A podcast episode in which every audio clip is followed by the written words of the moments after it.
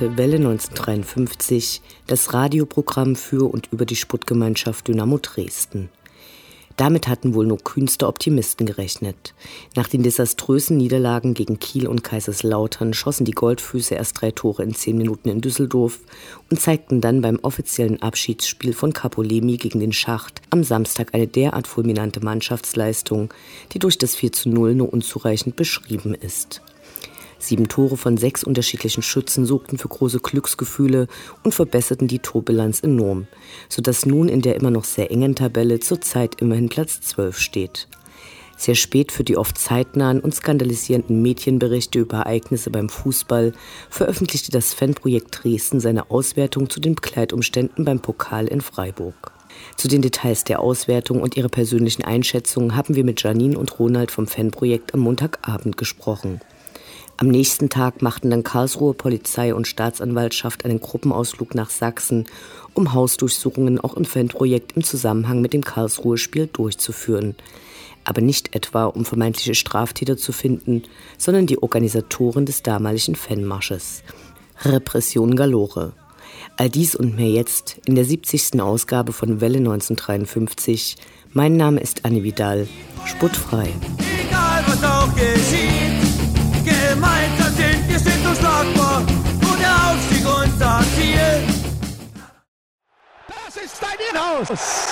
Kontermöglichkeit. Schnetzler. Schnetzler alleine. Schnetzler muss das Tor machen. Schnetzler. Tor. Tor. Tor. Tor. Tor.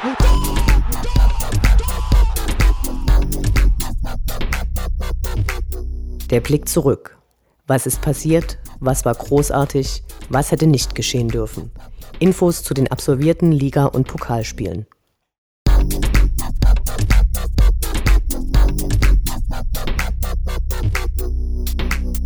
Vierzehnter Spieltag, 20. November, Montag 20.30 Uhr, Dynamo gegen den ersten FC Kaiserslautern. Die Choreo war kaputt und am Ende auch das Spiel. Die schlechtesten der Liga waren zu Gast und spielten genauso. Dynamo zeigte sich besser als die, aber selbst das reichte nicht für einen Sieg. Bitter, aber so war es. Der nach der letzten desaströsen Partie in Kiel ausgerufene Abstiegskampf wurde aufgenommen. Auf dem Rasen schwor Lemi die Fans ein. Von den Traversen wurde viel vorgelegt, für die Geschäftsführung vermutlich zu viel. Die Feuerwerkseinlage sorgte jedenfalls für nette Atmosphäre. Die Dresdner Sitzfans aber ließen sich anfangs nicht oft vernehmen. Bei Dynamo Wechselgesängen war die Hohenbach-Tribüne engagiert, in den anderen Teilen des Stadions war nur zaghafte Beteiligung zu bemerken. Erst gegen Ende wurde es auch dort lauter. Schade. Im K-Block gab es ordentlich Alarm und der Rest des anwesenden Publikums wollte den Pflichtsieg nicht durch laute Rufe gefährden. Oder was? Nach 15 Minuten ging Dynamo in Führung. Lukas Röse erzielte seinen dritten Treffer. Danach kam nichts Zählbares mehr zustande. Die lauten Fans waren trotz mehrfacher Aufforderung kaum hörbar. Erst gegen Ende wurden sie lauter, bis zu den Torerfolgen ihres Teams wirkten sie selbst wie Absteiger. Traurig war das Ende mit den beiden Last-Minute-Toren ohnehin. Die Mannschaft bekam auf dem Weg zum K-Block eindeutige Signale, sich doch bitte zu verkrümeln. Zu groß war die Enttäuschung über die Niederlage gegen den Tabellenletzten. Die Hoffnung auf baldige Rückkehr gesperrter und verletzter Spieler war die Hoffnung, die nach diesem Mistspiel blieb. Der erst spät eingewechselte Kapitän Marco Hartmann nahm die Verantwortung für die Niederlage auf seine Kappe. Eine anerkennenswerte Geste, die aber nichts an den zuvor nicht genutzten Chancen und späten Gegentoren änderte.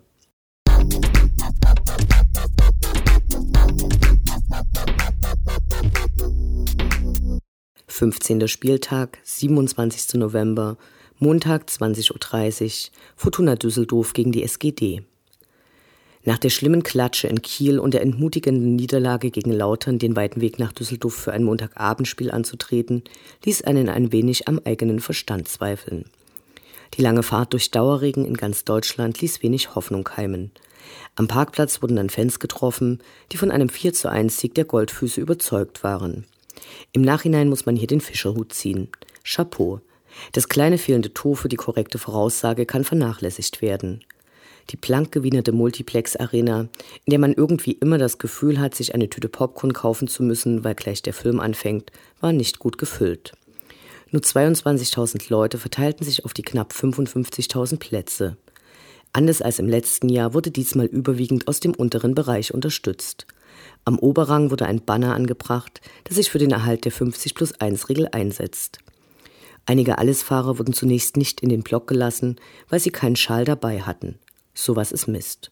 Gleichzeitig hatten sich einige Leute im Gästeblock eingefunden, die schon die ersten Hüpfeinlagen filmen wollten. Ein größerer Teil totaler Suffausfälle war ebenfalls zu betrachten, die ihren Aufstieg im Block nach drei Stufen wegen zu erwartender Erfolgslosigkeit dieses Unterfangens abbrechen mussten. Und dann begann die Partie.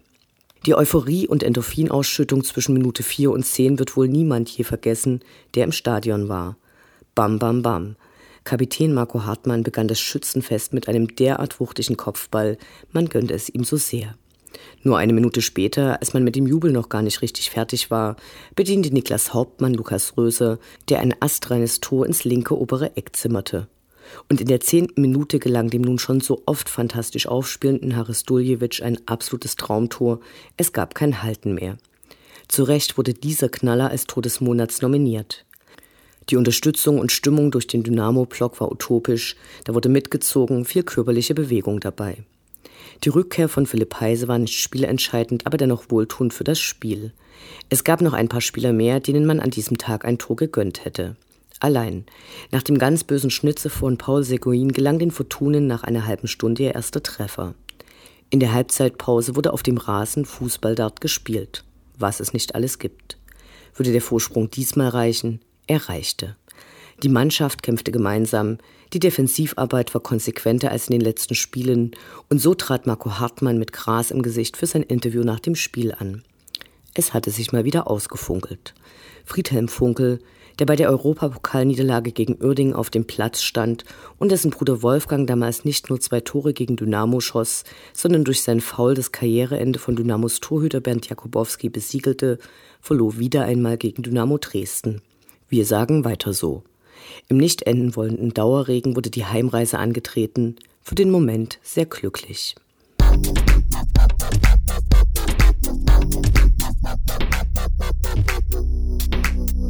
Sechzehnter Spieltag, 3. Dezember, Sonntag 13.30 Uhr, die SGD gegen den Schacht. Was für ein schöner Sonntag. Nachdem im vergangenen Winter bereits der Dekaden andauernde Auswärtsfluch im Schacht mit einem grandiosen 4 zu 1 beendet werden konnte, schenkte eine äußerst geh- und entschlossene Truppe auf dem Rasen den Dynamo-Fans die Demontage der Schachter im heimischen Stadion. Was die Mannschaft hier ablieferte, war grandios. Körperlich robust wurde der Gegner provoziert. Die Chancenverwertung war immer noch nicht perfekt, aber wer will bei den Toren von Lukas Röser, dem nun wirklich nicht mehr fehlende Zweitligafähigkeit attestiert werden kann, Rico Benatelli, der einen ganz starken Tag hatte, Florian Ballas und Erik Berko, der sich endlich einmal wieder für seinen unermüdlichen Einsatz belohnen konnte, überhaupt meckern? Niemand. Erstmals in dieser Saison bot Uwe Neuhaus die Startelf des vorangegangenen Spieles auf. An diesem Tag war der Abstiegskampf zumindest kurz vergessen. Capolemi wurde offiziell verabschiedet und klatschte gemeinsam mit dem offiziellen Nachfolger Sub ein. Auf den Rängen gab es eine Vielzahl von Dankesbannern an seine 18 Jahre auf dem Turm und den Zäunen der Republik, nicht nur im K-Block. Am Ende gab es heißere Worte von ihm auf dem Rasen, als er den Zusammenhalt beschwor und noch einmal eine Ufta anstimmte, schön untermalt von Pyro. Danke Dynamo, danke Lemi. Ein wunderbarer Nachmittag, das letzte Pflichtspiel 2017 an der Linnéstraße. Unendlich sind die Weiten des Universums der Sputtgemeinschaft Dynamo Dresden. Alles rund um die SGD.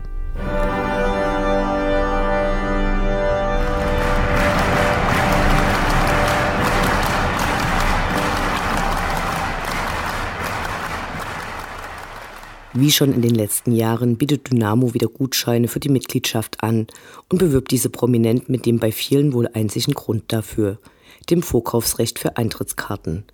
Viele Mitglieder sind gut für den Verein, schließlich kommt über die Mitgliedsbeiträge eine zuverlässige Summe fürs Budget zusammen.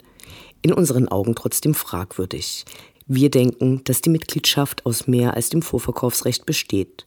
Für Erwachsene kostet der Gutschein 89 Euro. Enthalten sind hierin der erste Jahresbeitrag von 72 Euro und die 10 Euro Aufnahmegebühr. Es empfiehlt sich also, dem oder der zu Beschenkenden die 82 Euro in die Hand zu drücken und für den eingesparten Betrag ein gemeinsames Bier zu heben. Fröhliche Weihnachten.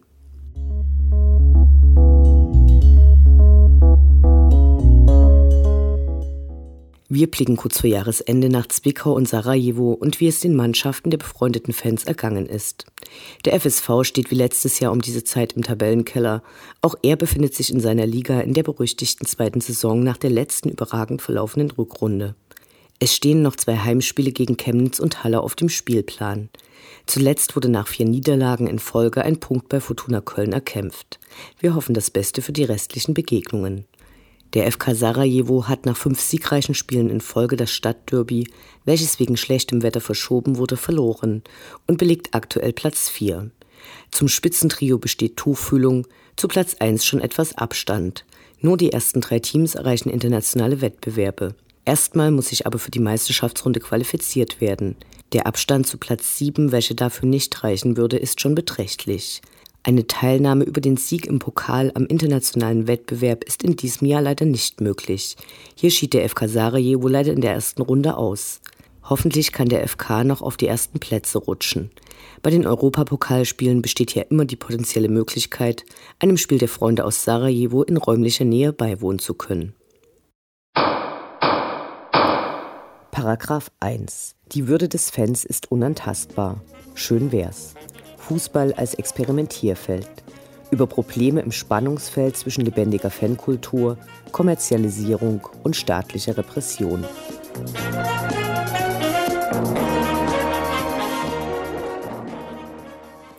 Am Dienstagmorgen durchsuchte die Polizei Karlsruhe unter Begleitung sächsischer Kollegen 35 Wohnungen und Geschäftsräumlichkeiten, die meisten davon in Dresden. Der Ausflug der Württemberger hatte das Ziel, Dinge zu finden, die 28 tatverdächtigen Straftaten im Zusammenhang mit dem Dynamo-Spiel in Karlsruhe im Mai 2017 nachweisen könnten. Dabei wurde auch das Fanprojekt Dresden zwischen Viertel acht und dreiviertel neun durchsucht. Es fanden keine Beschlagnahmungen statt oder anders. In der anderthalbstündigen Durchsuchung wurde nichts, nada, niente gefunden.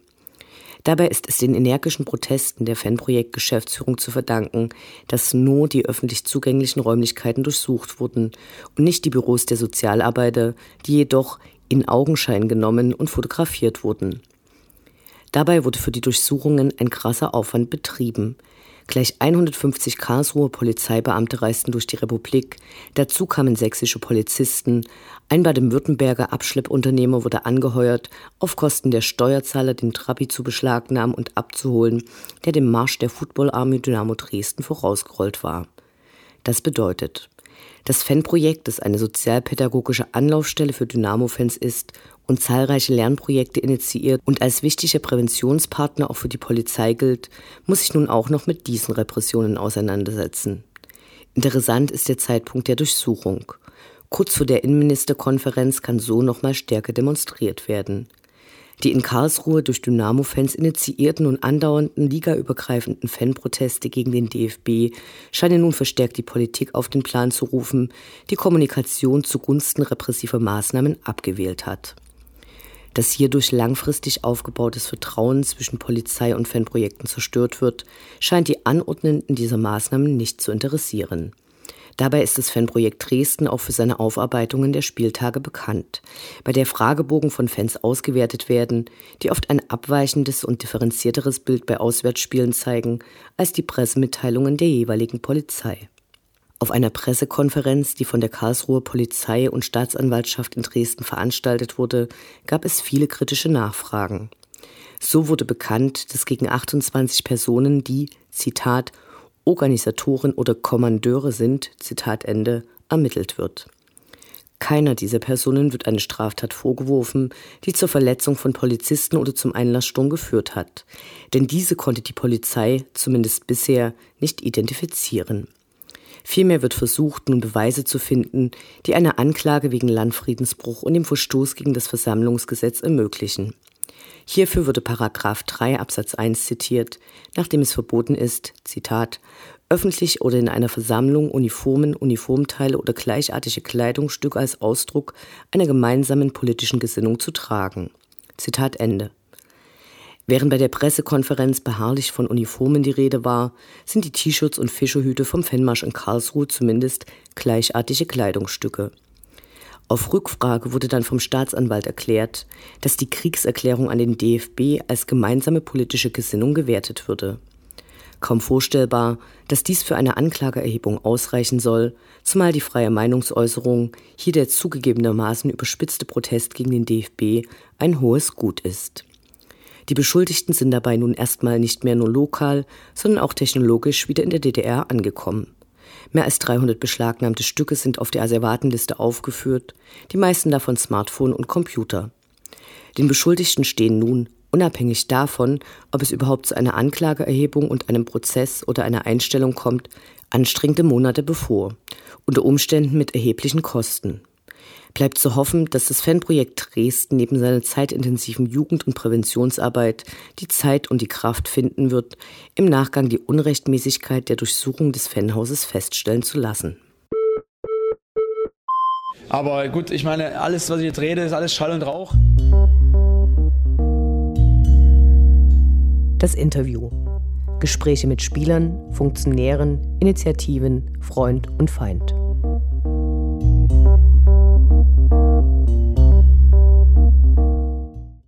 Das folgende Interview wurde am Montagabend aufgenommen und enthält deshalb keine Fragen zur Hausdurchsuchung, die am darauffolgenden Morgen von der Karlsruhe und Dresdner Polizei durchgeführt wurde. Am 25. Oktober bestritt Dynamo Dresden in Freiburg die zweite Runde des DFB-Pokals und schied dabei aus. Vor, während und nach dem Spiel kam es zu zahlreichen Polizeikontrollen und polizeilichen Übergriffen. Die Pressemitteilung der Polizei am nächsten Tag schob den Dynamo-Fans die Schuld zu, von denen ca. 200 überhaupt nicht ins Stadion gelangten. Das Fanprojekt Dresden erhielt nach dem Spiel 1238 ausgefüllte Fragebögen und wertete diese anschließend akribisch auf. Ergebnis war ein 25-seitiger Bericht, in dem das Fanprojekt zu einer ganz anderen Bewertung kam als die Freiburger Polizei. Wir sprechen heute dazu mit Janine und Ronald vom Fanprojekt. Schön, dass es geklappt hat. Hallo. Hallo. Schönen guten Tag. Ihr wart beide am Spieltag vor Ort. Wie habt ihr diesen erlebt? Na, unsere Anreise und äh, die Ankunft am Stadion verlief eigentlich abgesehen von dem hohen Verkehrsaufkommen relativ ruhig.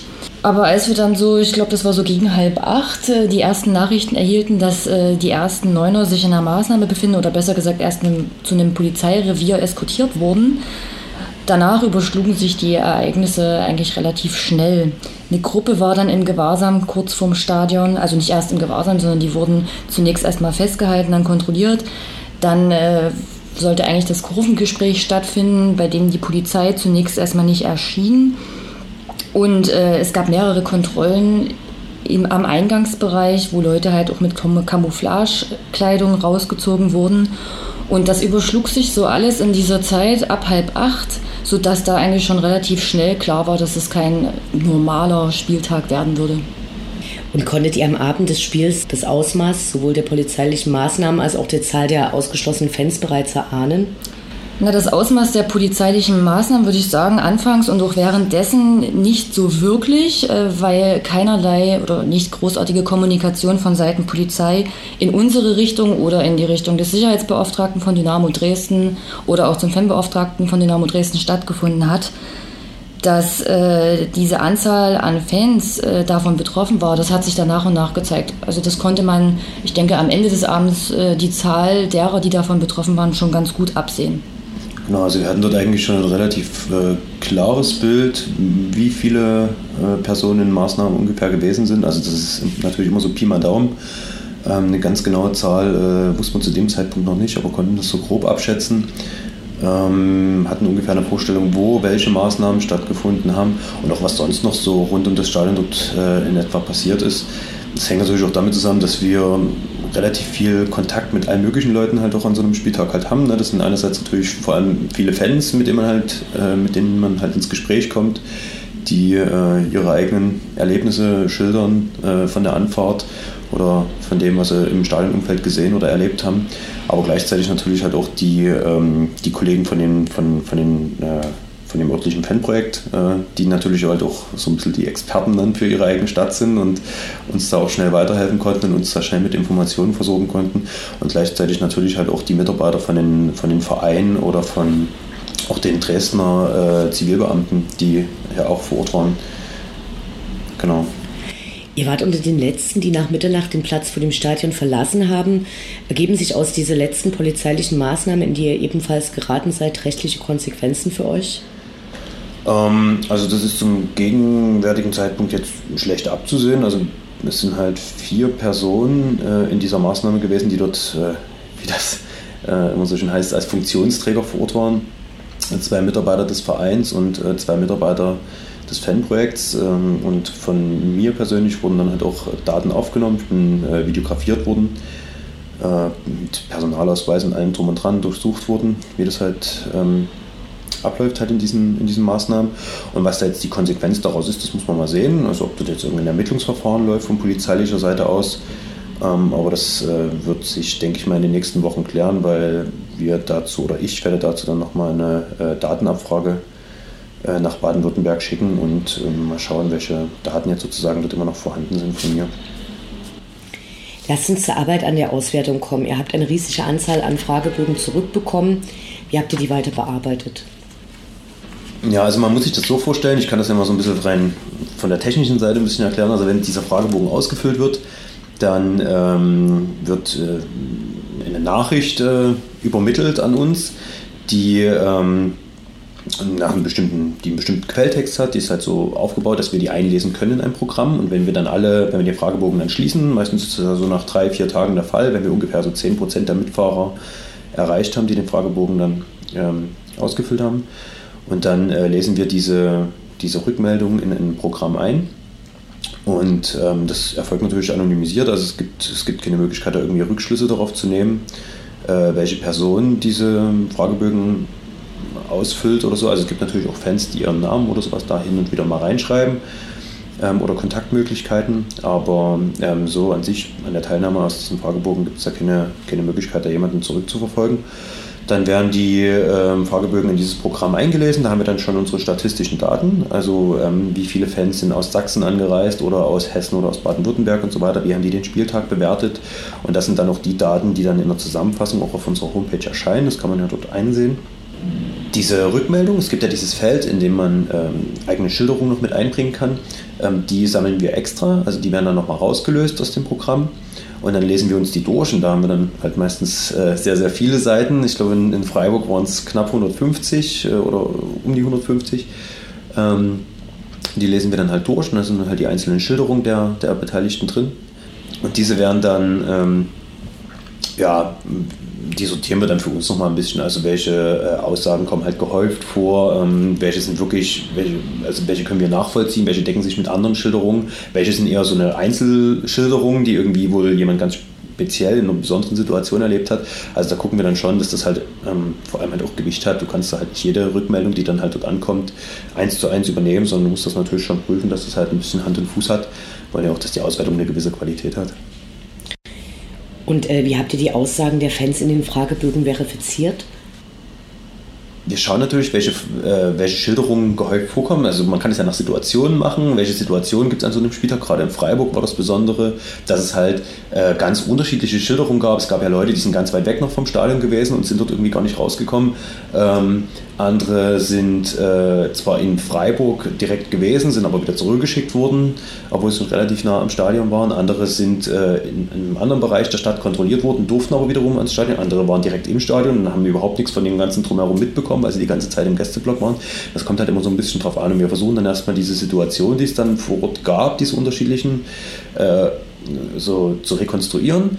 Und dann schauen wir, wie diese Rückmeldungen von den Anhängern äh, diese einzelnen Situationen dann beschreiben. Und je öfter halt bestimmte Dinge, die dort erwähnt werden, also wenn zum Beispiel mehrere Fans äh, schildern, dass sie, äh, dass sie selber kontrolliert worden sind äh, und äh, dabei sich in ihre Unterhosen gucken lassen mussten, ähm, dann ist das für uns ein Indiz dafür, okay, das schildern mehrere Leute. Was anderes wäre es gewesen, wenn eine Person schreibt, mir wurde in die Unterhose geschaut und äh, zehn andere Fans würden dann beispielsweise zurückmelden, ja, äh, andere mussten sich in ihre Unterhosen gucken lassen. Äh, gucken lassen. Ähm, so, dann ist es für uns noch nicht verifiziert genug, um das halt sozusagen mit aufzunehmen. Dann würden wir nur in die Auswertung schreiben, es gab äh, eine Schilderung eines Fans, dass äh, ihm in die Unterhose geguckt wurde, um das mal so äh, beispielhaft zu skizzieren. Und wenn wir aber ähm, von wirklich unterschiedlichen Teilnehmern ähm, immer wieder dieselben Schilderungen bekommen, dann ist das für uns sozusagen, für die Auswertung so relevant, dass wir das mit aufnehmen. Ob das dann tatsächlich so ist, das schreiben wir auch in die Auswertung ja mit rein, dass wir das nicht belegen können, ob das äh, wahrheitsgemäß so ist. Aber wenn natürlich äh, sehr viele Fans immer wieder eine und dieselbe Sache schildern, dann ist das natürlich ähm, sehr glaubhaft. Zu den Vorfällen in Freiburg gab es gleich zwei Treffen mit dem Verein und diversen anderen Beteiligten. Wer war da dabei? Wie sind die Treffen abgelaufen? Und äh, gab es Unterschiede zu den sonstigen Nachbetrachtungen von Spielen? Also bei den Treffen diesmal waren vom Vereinsseite aus mehrere Vertreter da, der Fanbeauftragte, der Sicherheitsbeauftragte, Vertreter der Presseabteilung und äh, der Geschäftsführung. Des Weiteren vom Ordnungsdienst, vom Dresdner Ordnungsdienst, da waren ja auch welche mit vor Ort in Freiburg dann Vertreter der Polizeidirektion Dresden, der Schwarz-Gelben Hilfe und von uns. Das müssten eigentlich alle gewesen sein. Und da das halt so, so viele verschiedene Leute waren, die mit eingebunden waren in diese Aufarbeitung, ging es erstmal darum, die verschiedenen Sichtweisen irgendwie zusammenzutragen und äh, die Ereignisse des Tages zu dokumentieren. Und auch anhand äh, dieser, also was heißt anhand, die Pressemitteilung der Polizeidirektion mit sich anzuschauen und zu überprüfen und durch die eigene Dokumentation da zu versuchen, das irgendwie äh, widerlegen zu können, wenn es denn an, irgendwie Anhaltspunkte dafür gibt oder bestimmte Sachen natürlich auch bestätigen zu können, die da drin standen. Und das hat äh, zwei Treffen über gedauert. Man hat sich dann Aufgaben aufgeteilt, wer an welchen Netzwerkpartner da jetzt noch eher rantreten könnte und Informationen ranholen könnte. Das hat relativ lange gedauert, äh, aber hat dazu geführt, dass wir uns nach und nach ein umfangreiches Bild für uns äh, zumindest zeichnen konnten, also für die Beteiligten, die an dieser Runde mit anwesend waren. Diesmal gab es auch vom Verein eine Pressemitteilung, die am gleichen Tag für eure Auswertung veröffentlicht wurde. Wie schätzt ihr die ein? Na, die Pressemitteilung des Vereins, die, die schildert oder dokumentiert ja die Ereignisse in Freiburg und äh, verlangt eigentlich von den Netzwerkpartnern eine ordentliche Aufarbeitung, vor allem jetzt auch von den Netzwerkpartnern vor Ort. Hier ist äh, vor allem jetzt gefragt, dass man da dran bleibt, auch von Vereinsseite, um äh, da in der Richtung vor Ort noch etwas zu bewegen, dass dort auch eine Aufarbeitung passiert. Das ist jetzt ganz notwendig, denn leider äh, hatte die Pressemitteilung auch des Vereins nicht wirklich äh, in den Medien Aufmerksamkeit erlangt. Über eure Auswertung des Spiels wurde überregional berichtet. Äh, wie schätzt ihr die Berichterstattung ein? Das kann man ja unterschiedlich äh, sozusagen bewerten, also quantitativ oder qualitativ. Ähm, quantitativ ähm, fand ich äh, die Resonanz leider ein bisschen mau. Da hätte ich mir irgendwie mehr gewünscht. Ähm, qualitativ war das, was, was überregional, aber auch regional hier in Dresden, also die DNN zu erwähnen, ja, berichtet wurde, eigentlich sehr, war qualitativ wirklich sehr, sehr gut. Das sehr imponiert, dass sich da offensichtlich halt auch wirklich Leute diese Zeit genommen haben, wirklich diese 25 Seiten Auswertung, die sich ja manchmal dann auch ein bisschen zäh lesen, durchaus, ähm, äh, dass sie sich diese Zeit genommen haben und genau das aber gemacht haben. Ähm, dafür sind wir auf jeden Fall sehr dankbar, weil das natürlich auch ein Stück weit Wertschätzung für, für unsere Arbeit an der Stelle ist. Ähm, aber wie gesagt, äh, rein quantitativ wäre es natürlich schön gewesen, wenn da irgendwie nochmal mehr rumgekommen wäre, aber ähm, vielleicht ist es ja noch nicht das Ende der Fahnenstange. Wart ihr unzufrieden, weil mehr über den Fakt berichtet wurde, dass das Fanprojekt prinzipiell dem polizeilichen Einsatz und der Darstellung der Polizei in Freiburg äh, widerspricht, aber dass gar nicht auf die konkreten Kritikpunkte so sehr eingegangen wurde? Ja, Unzufriedenheit ist, äh, führt jetzt, glaube ich, an der Stelle zu weit, weil ich glaube, diese äh, Handvoll Berichte, die es ja wirklich nur waren, die sind da trotzdem ja, ziemlich differenziert damit umgegangen. Deswegen ähm, liegt mir das als fern, da irgendwie außerordentlich kritisch damit umzugehen. Ähm, das ist natürlich so ein Stück weit einen falschen Eindruck vermittelt, wenn dort steht, dass das, dass das Fanprojekt sozusagen einen Polizeieinsatz kritisiert oder da irgendwie widerspricht. Ähm, das, das, das liegt auf der Hand, weil ähm, das ja nicht per se das Fanprojekt ist, sondern es sind natürlich vor allem die Fans, diese äh, über 1200 Fans, die diese Rückmeldung geben und die natürlich halt schildern, wie sie diesen Spieltag erlebt haben. Und das ist ja deren Perspektive. Wir ordnen das halt ein, wir gehen mit diesen Rückmeldungen halt sehr sensibel natürlich um, wissen ungefähr, okay, die und die Person ist offensichtlich an der und der Stelle gewesen und hat dort das und das erlebt. Wir ähm, möchten das weitergeben, wir möchten das diesen Netzwerkpartnern, wie das immer so schön heißt, vor Ort auch zur Verfügung stellen und äh, möchten den Leuten natürlich halt auch ein Stück weit eine, eine Stimme verleihen, in Anführungszeichen. Und ähm, von daher ist es halt, führt das eigentlich zu kurz, wenn man sagt, das Fanprojekt kritisiert den Polizeieinsatz oder das Fanprojekt widerspricht der Polizei, weil eigentlich ist es ja die Perspektive der Fans und ähm, in vielen Punkten haben wir uns natürlich der Perspektive von vielen Fans, es waren ja auch nicht alle Fans, aber die Fans, die sich halt kritisch geäußert haben, und das waren sehr, sehr viele, äh, können wir uns an sehr vielen Punkten halt anschließen, aber wir möchten es halt äh, ein Stück weit halt eingeordnet wissen. Das ist uns schon wichtig. Wie geht es jetzt weiter? Haltet ihr es für möglich, dass es über die reine Dokumentation der Vorfälle und deren Einordnung durch euch hinaus Konsequenzen geben wird?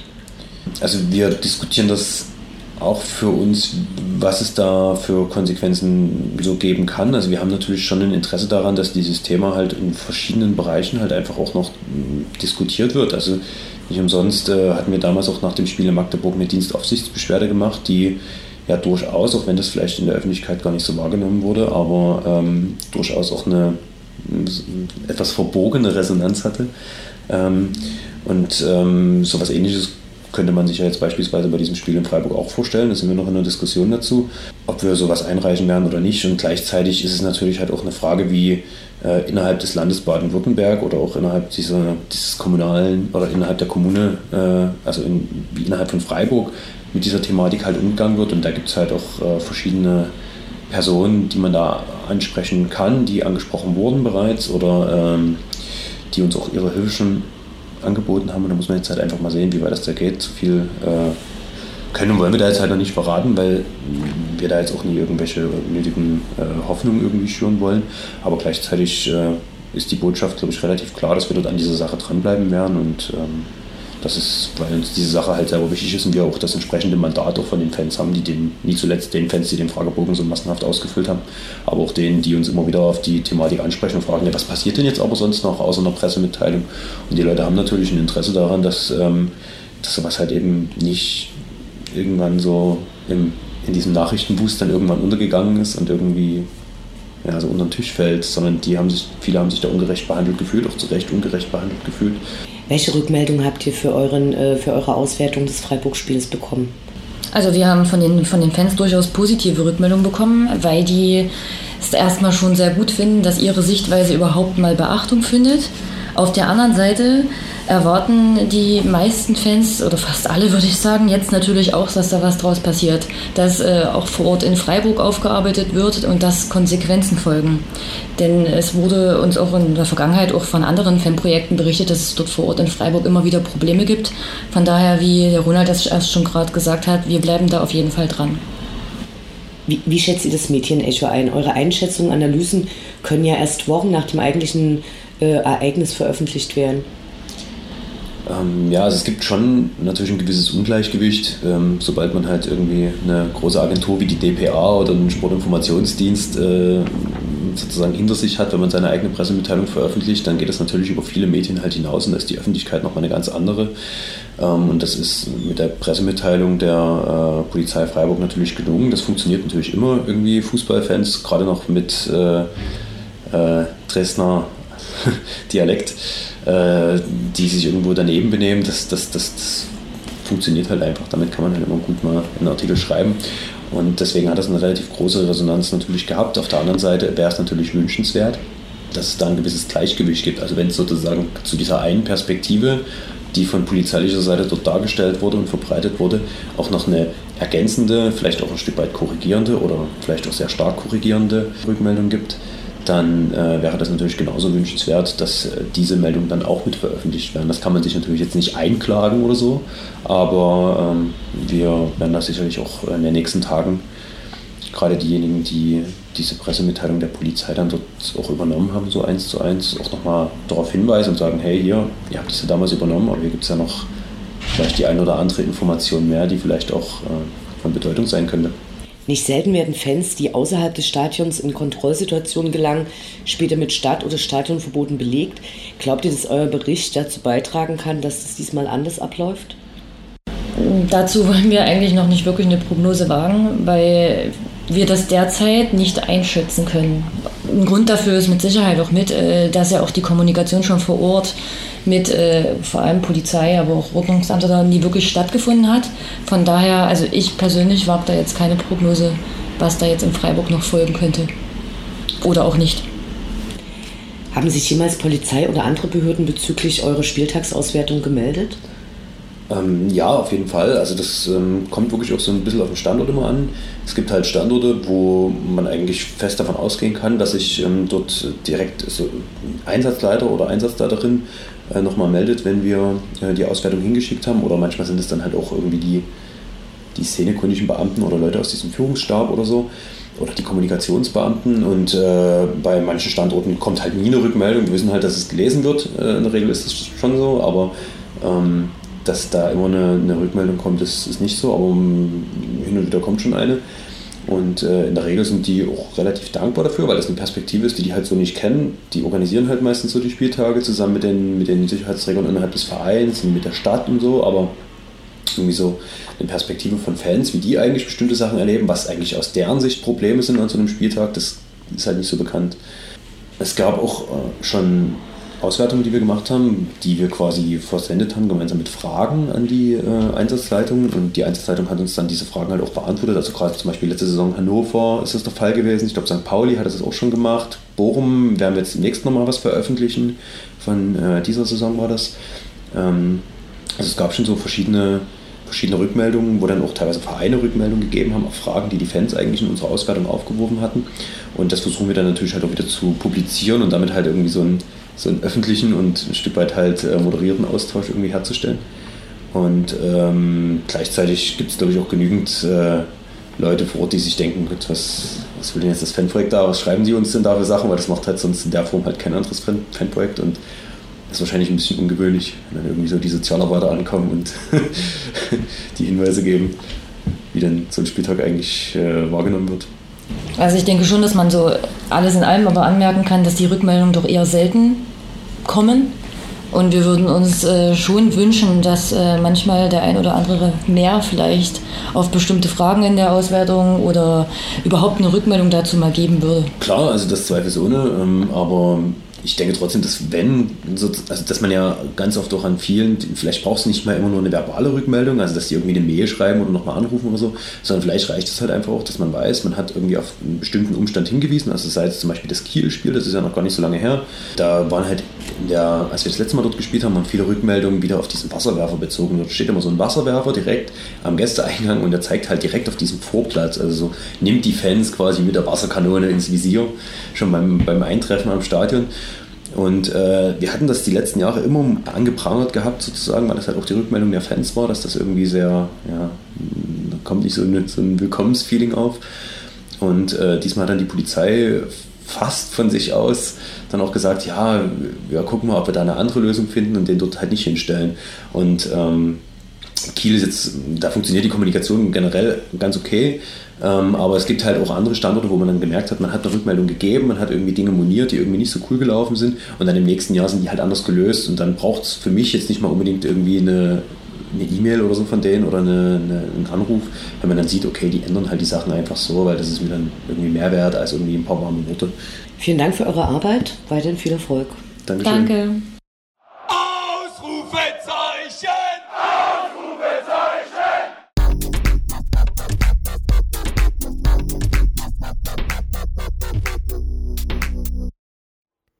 Der Blick nach vorn. Die nächsten Spiele, die nächsten Termine. Hoffnung und Zuversicht. Niederlage oder Ufter.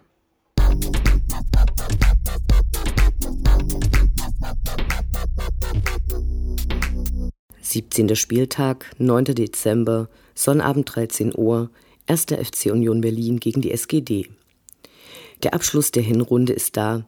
Bereits übermorgen geht es ins vergleichsweise nahegelegene Stadion an der Alten Fürsterei. Dafür haben ja die Köpenicker große Ausbaupläne. Auf 37.000 Plätze soll aufgestockt werden. Das sind stolze 15.000 Plätze mehr als jetzt für derzeit noch geschätzte 38 Millionen Euro. Dabei sollen die derzeitigen Stehplatztraversen erhalten bleiben, aber es erfüllt dann auch die Vorgaben der DFL nach 8000 Sitzplätzen für die erste Liga. Naja, erstmal abwarten. Große Bauprojekte in Berlin und so. Außerdem gibt es dann noch ganz andere Probleme, nämlich dass die Berliner Verkehrsbetriebe gar nicht darauf ausgelegt sind, derartig große Menschenmengen in kurzer Zeit dorthin und wieder wegzubringen. Ein Wiedersehen wird es mit Akagi Gogia geben, der seit dieser Saison für Union spielt. Am Montag gab es einen Paukenschlag, als deren Trainer Jens Keller entlassen wurde, obwohl Union unter seiner Leitung in der letzten Saison Platz 4 erreicht hatte und derzeit auf dem vierten Platz steht. Begründet wurde das damit, dass die letzten Spiele nicht den formulierten Ansprüchen, sprich Aufstieg, gerecht werden. Absurd. Wir sind gespannt, wie sich Dynamo präsentieren wird und hoffen natürlich auf Punkte.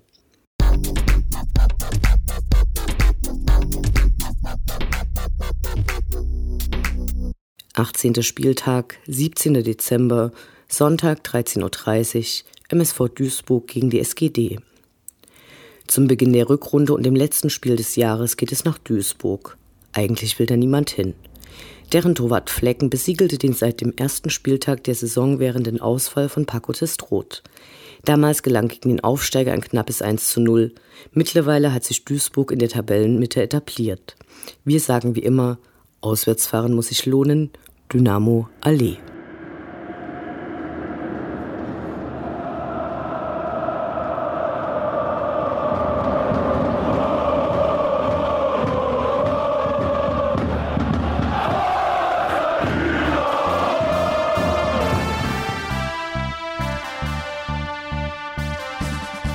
Das war Welle 1953, das Programm für und über die Sportgemeinschaft Dynamo Dresden. Eine neue Sendung über die SGD, uns die Fans und alle Neuig und Widrigkeiten auf dem Weg zum Europapokal gibt es in zwei Wochen bei Coloradio und zum Nachhören im Internet auf welle1953.net als Podcast, den ihr selbstverständlich abonnieren könnt, um keine Sendung zu verpassen. Mein Name ist Anne Vidal. Auf Wiederhören. Bis zum nächsten Mal. Schwarz-Gelb in unsere Fahnen, wie sie noch keiner gesehen hat. Doch schon